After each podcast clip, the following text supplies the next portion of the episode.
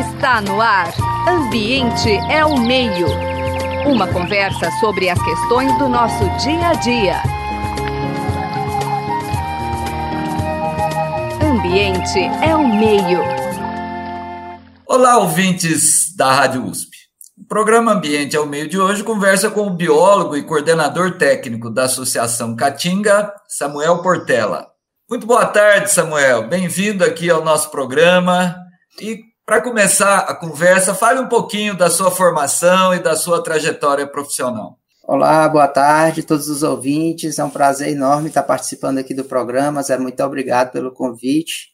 Eu sou, como você falou, sou biólogo de formação, né, tenho um mestrado em desenvolvimento e meio ambiente.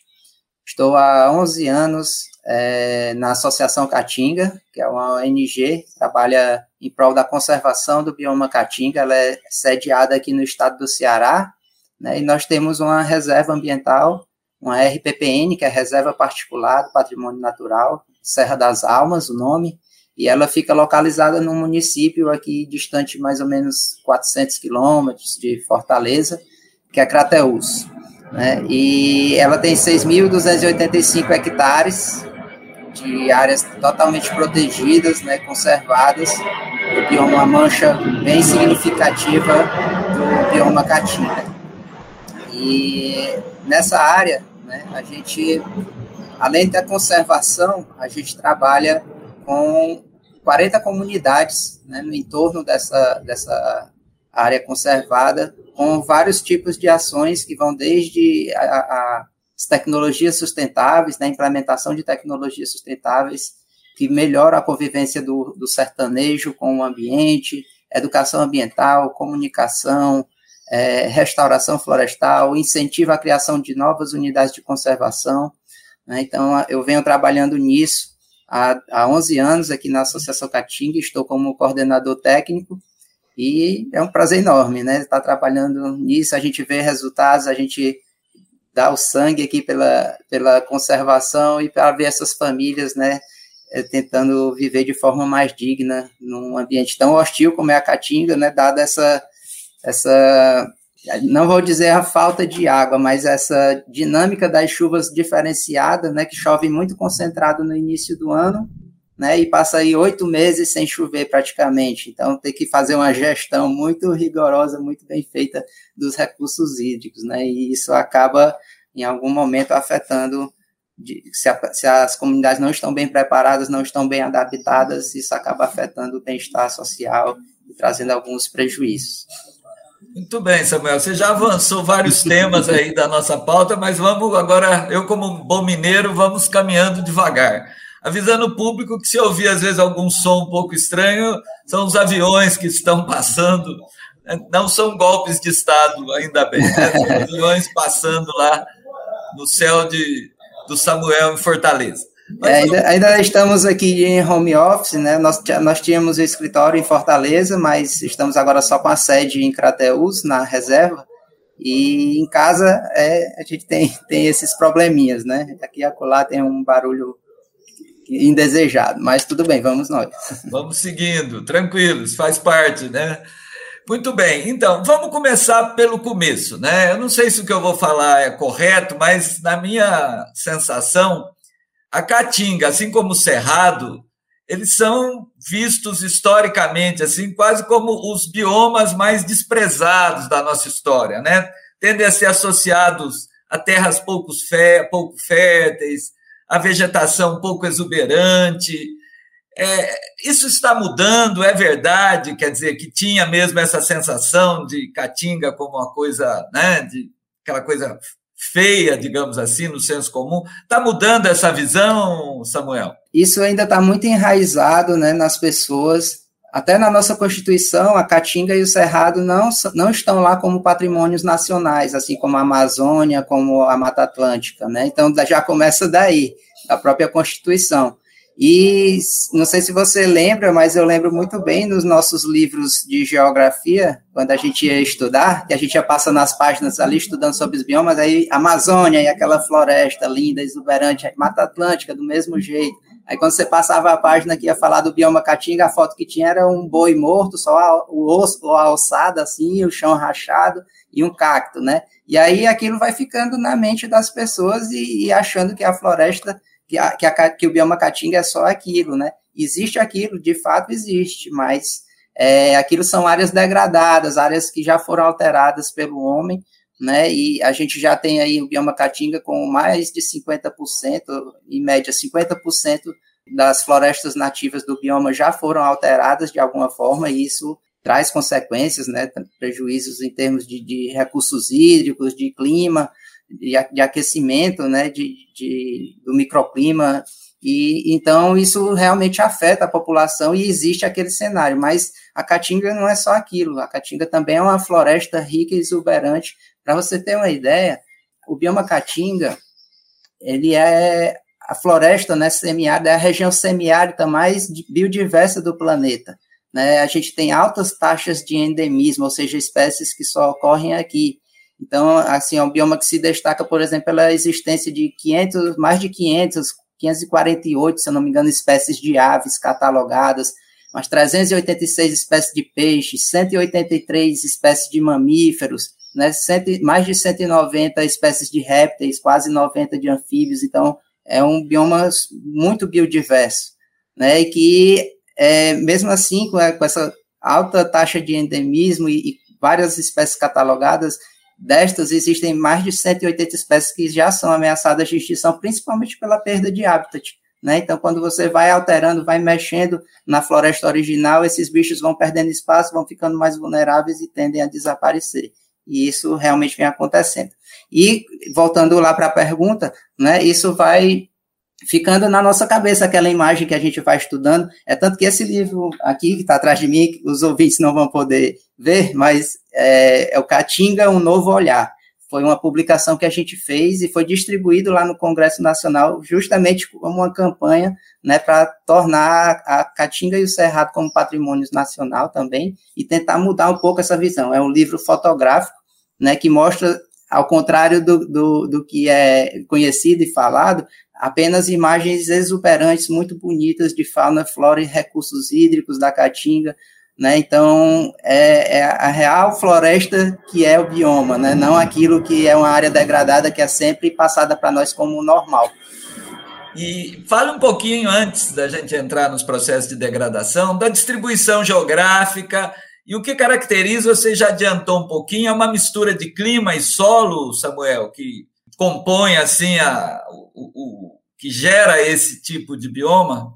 É, o bioma Caatinga está localizado né, na região, principalmente na região nordeste do país, é a região mais árida, né, é um clima semiárido, na verdade, mas já existem alguns núcleos de desertificação dentro desse, dessa região, né, que já são áreas que já foram alteradas, degradadas e estão em processo que não há mais como reverter. Né? Quando chega nesse processo de, de, de degradação que tende à desertificação, já é um processo muito difícil ou, ou impossível de reverter. Então, existem várias manchas ainda no bioma com essa característica, né, de áreas susceptíveis à desertificação, não quer dizer que elas são desertificadas, assim como nós estamos com saúde, né, mas estamos suscetíveis a adoecer é a mesma coisa, né? Então, são áreas que elas estão suscetíveis, se não houver uma boa gestão, é, a, vir, a, a virar desertos, mas se você cuidar e tratar direitinho, manter as florestas, manter os recursos hídricos, elas, elas não vão virar desertos, certo? Mas é, como ele está, o bioma está localizado nessa região, ele tem essa sazonalidade, né, ele tem essa, essa questão hídrica muito específica, onde chove né, muito concentrado no primeiro semestre, ali nos quatro ou cinco primeiros meses do ano, e depois passa um longo período de estiagem. Né? E isso requer tanto da fauna como da flora e das pessoas que habitam essa região, né, uma adaptação. Né? Então, as plantas se adaptaram a perder as folhas, né, para não perder água para o ambiente, já que ela perde água pelas folhas. Né? Então, ela, naquele período de chuva, ela capta o máximo que ela puder de água e de, de, energia, né, de alimento, estoca nas raízes, no caule e dispensa as folhas para não perder mais água, é uma estratégia. E assim os animais também né, se adaptaram a, a, utilizar melhor os recursos, né, e, e, e, conseguir se manter por mais tempo com a escassez de alimento e de água, e nós também, né, buscamos tecnologias para nos adaptarmos e, e, ter uma convivência melhor com esse ambiente semiárido. Então, dada a, a posição né, geográfica onde está localizado o bioma Caatinga, há essas peculiaridades. Bom, eu fui levantar alguns dados, aí nós estamos tão bem no Brasil de dados que assim, eu achei no Ministério do Meio Ambiente um dado de, se não me engano, 2010, que já apontava que naquele momento praticamente a metade da Caatinga já tinha desaparecido em relação à situação original e apontava algo como quase 3 mil quilômetros, né? Ano, 3 mil quilômetros quadrados ano de desmatamento. Eu até fui checar para as pessoas terem uma noção, assim, é quase duas vezes a área de São Paulo por ano, né, da cidade de São Paulo, só para ter uma dimensão. E depois disso, Samuel, temos estatísticas, quer dizer, essa área, pelo menos, há um monitoramento da situação da, do bioma? Houve né, algumas, alguns estudos relacionados a isso, mas a média, infelizmente, ainda continua nesse, nesse patamar, né, de aproximadamente 50% do bioma já foi alterado, já foi desmatado, já sofreu algum tipo de degradação e perdeu a sua originalidade, né, suas condições de floresta original. Isso vem afetando muito, né, é, a fauna, a flora e a, a população, dada a, a, importância do bioma para a captação de água, né, principalmente no sertão. É, essa água vem do sertão e vai para o litoral, né, e no litoral é onde chove mais. Então a gente usa aqui a água que vem do sertão, que é onde chove menos. Então é uma situação bem peculiar e que a gente deve voltar os olhos, né, para essa região de onde é a caixa d'água, né, que, que, que, daqui do bioma Caatinga, que é o interior mesmo, o sertão. Então a gente deve proteger essas florestas, né, e os recursos hídricos nessas, nessas áreas para que a gente possa ter nas, nos grandes centros urbanos que ficam mais próximos ao litoral condições de, de consumir, né, a água que vem de lá. E, e assim, é, esse desmatamento se dá muito pela, pela produção agrícola, né? A, a, a retirada de florestas, desmatamentos para implantação de monoculturas, às vezes, né, em muitas áreas. Também tem muito na Caatinga é, o corte ilegal de madeira, né, para retirada de lenha.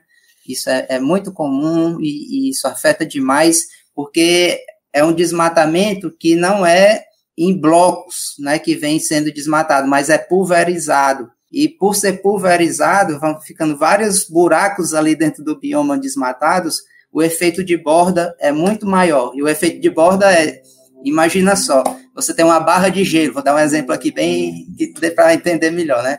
Os nossos amigos aqui que estão nos ouvindo. Você tem um bloco de gelo, certo?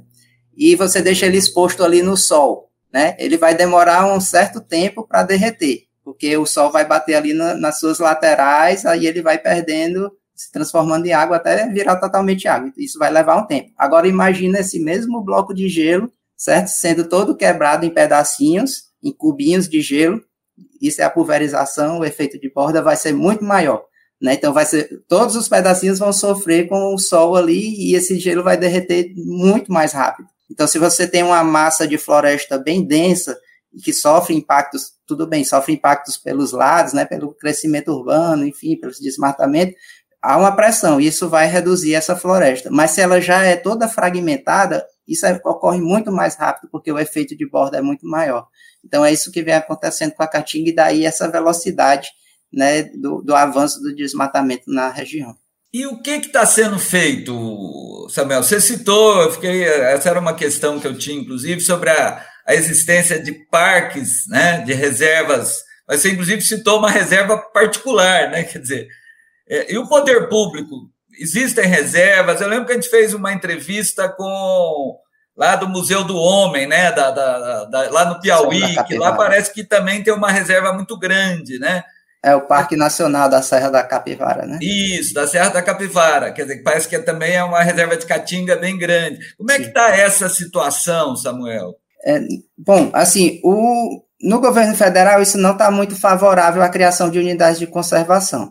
Mas aqui no, no, estado do Ceará até que tem avançado, né? Hoje, assim, só para dar um dado assim mais, mais atualizado, o bioma Caatinga tem cerca de menos de, menos de 10, 9% do seu bioma protegido por unidades de conservação, sendo que existem duas categorias principais de unidades de conservação: as de uso sustentável, que são menos restritivas, você pode fazer mais tipos de uso da terra, e as de proteção integral, que aí sim são mais, é, mais restritas ao, aos tipos de uso, né? Digamos assim, como um parque. Esse da Serra da Capivara é um exemplo. E assim, desses 9% de áreas legalmente protegidas, apenas 1%, 1,3% são dessa categoria de proteção integral. Ou seja, as outras são APAs, né, onde tem cidades dentro, tem vários tipos, dependendo apenas de um licenciamento para poder estar lá. Então, já nessas de proteção integral não, não é possível. São áreas que são totalmente protegidas e só pode pesquisa científica, ecoturismo, então são áreas que se fossem dessa categoria, a gente estava melhor, né? Mas como a maior parte dessas áreas protegidas são de uso sustentável, embora sejam áreas legalmente protegidas, ainda tem alguns impactos, né? Dada que é muito difícil fazer a gestão dessas unidades de conservação. Muitas UCs no Brasil, né, não é só na Caatinga, são UCs de papel, chamadas assim, são criadas, mas não são bem geridas, né? Não tem nem pessoal para gerir essas áreas. Então, é, isso acontece demais. Mas a, nós aqui da Associação Caatinga, né, a gente trabalha muito forte nessa frente, né, nós fomos criados, a, a instituição foi criada para gerir essa unidade de conservação, a Serra das Almas, situada lá em Crateús, e a partir dela a gente incentiva a criação de novas outras. Né? Nós já apoiamos a criação e gestão, né, criação, elaboração de plano de manejo, implementação dos planos de manejo de 31 das 42 RPPNs que existem aqui no estado do Ceará. Né, isso é um número muito bom.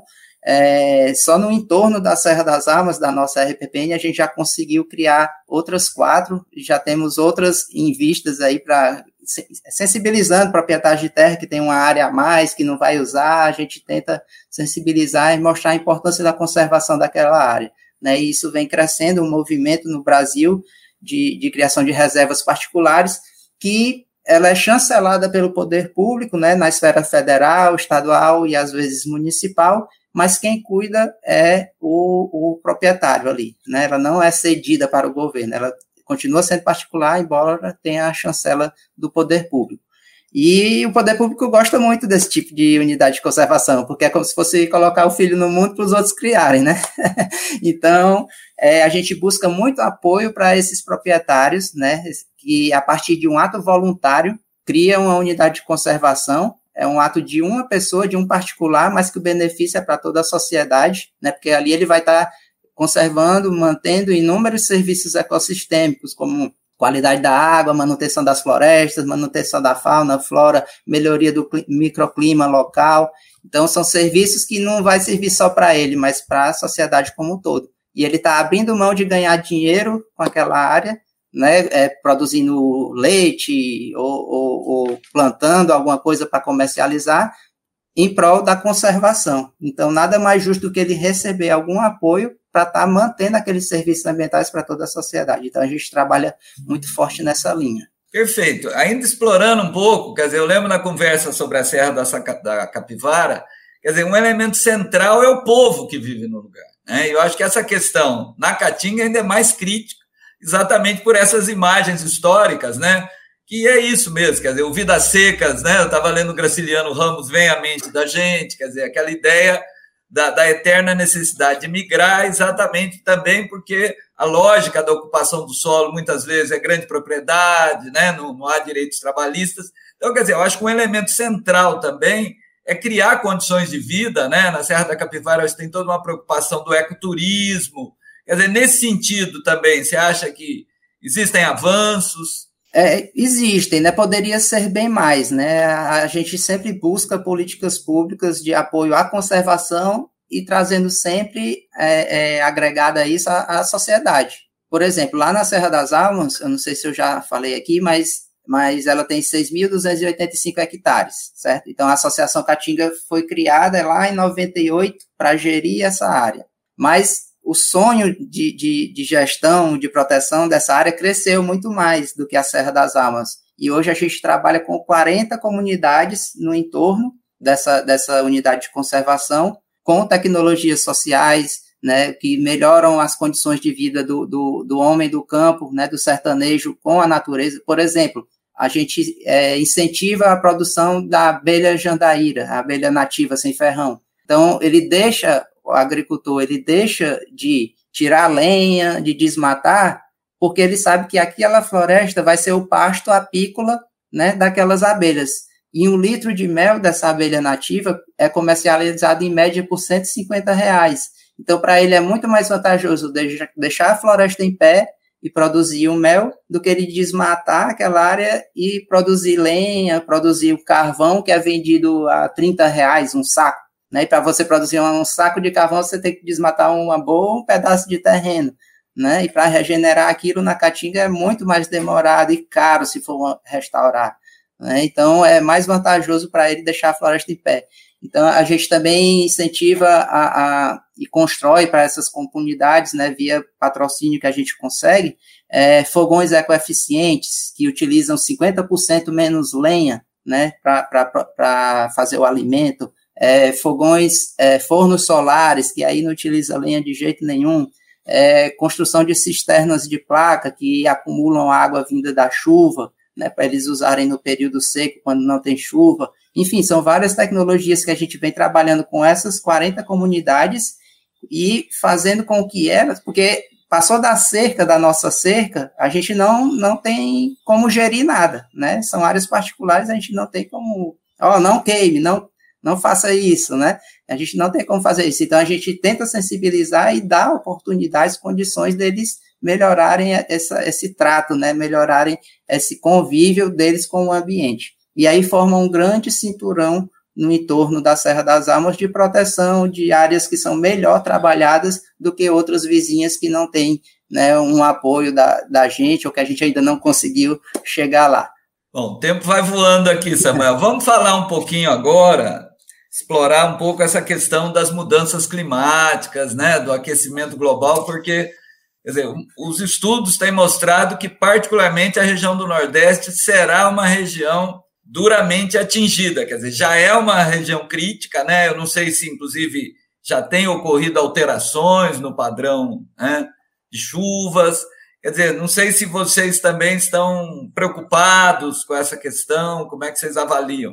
É, estamos muito, né? Como é, aqui no Ceará nós já temos núcleos de desertificação, como eu falei, né? Parte do território do Ceará e no Nordeste como um todo existem esses núcleos de desertificação, são áreas que estão em processo de desertificação ou já desertificadas, que aí é, é, é chega no, no, estágio crítico onde não há mais como é, restaurar uma área dessa, né? Então existem por exemplo, o estado do Ceará todo está dentro de uma área susceptível à desertificação. Né? Então, todo o Ceará pode virar um deserto se nada for feito. Né? Mas ainda bem que a gente vem né, se movimentando, vem criando unidades de conservação, vem avançando em políticas públicas é, para o meio ambiente, né? Isso é, um, é, uma das linhas de ação da Associação Caatinga também.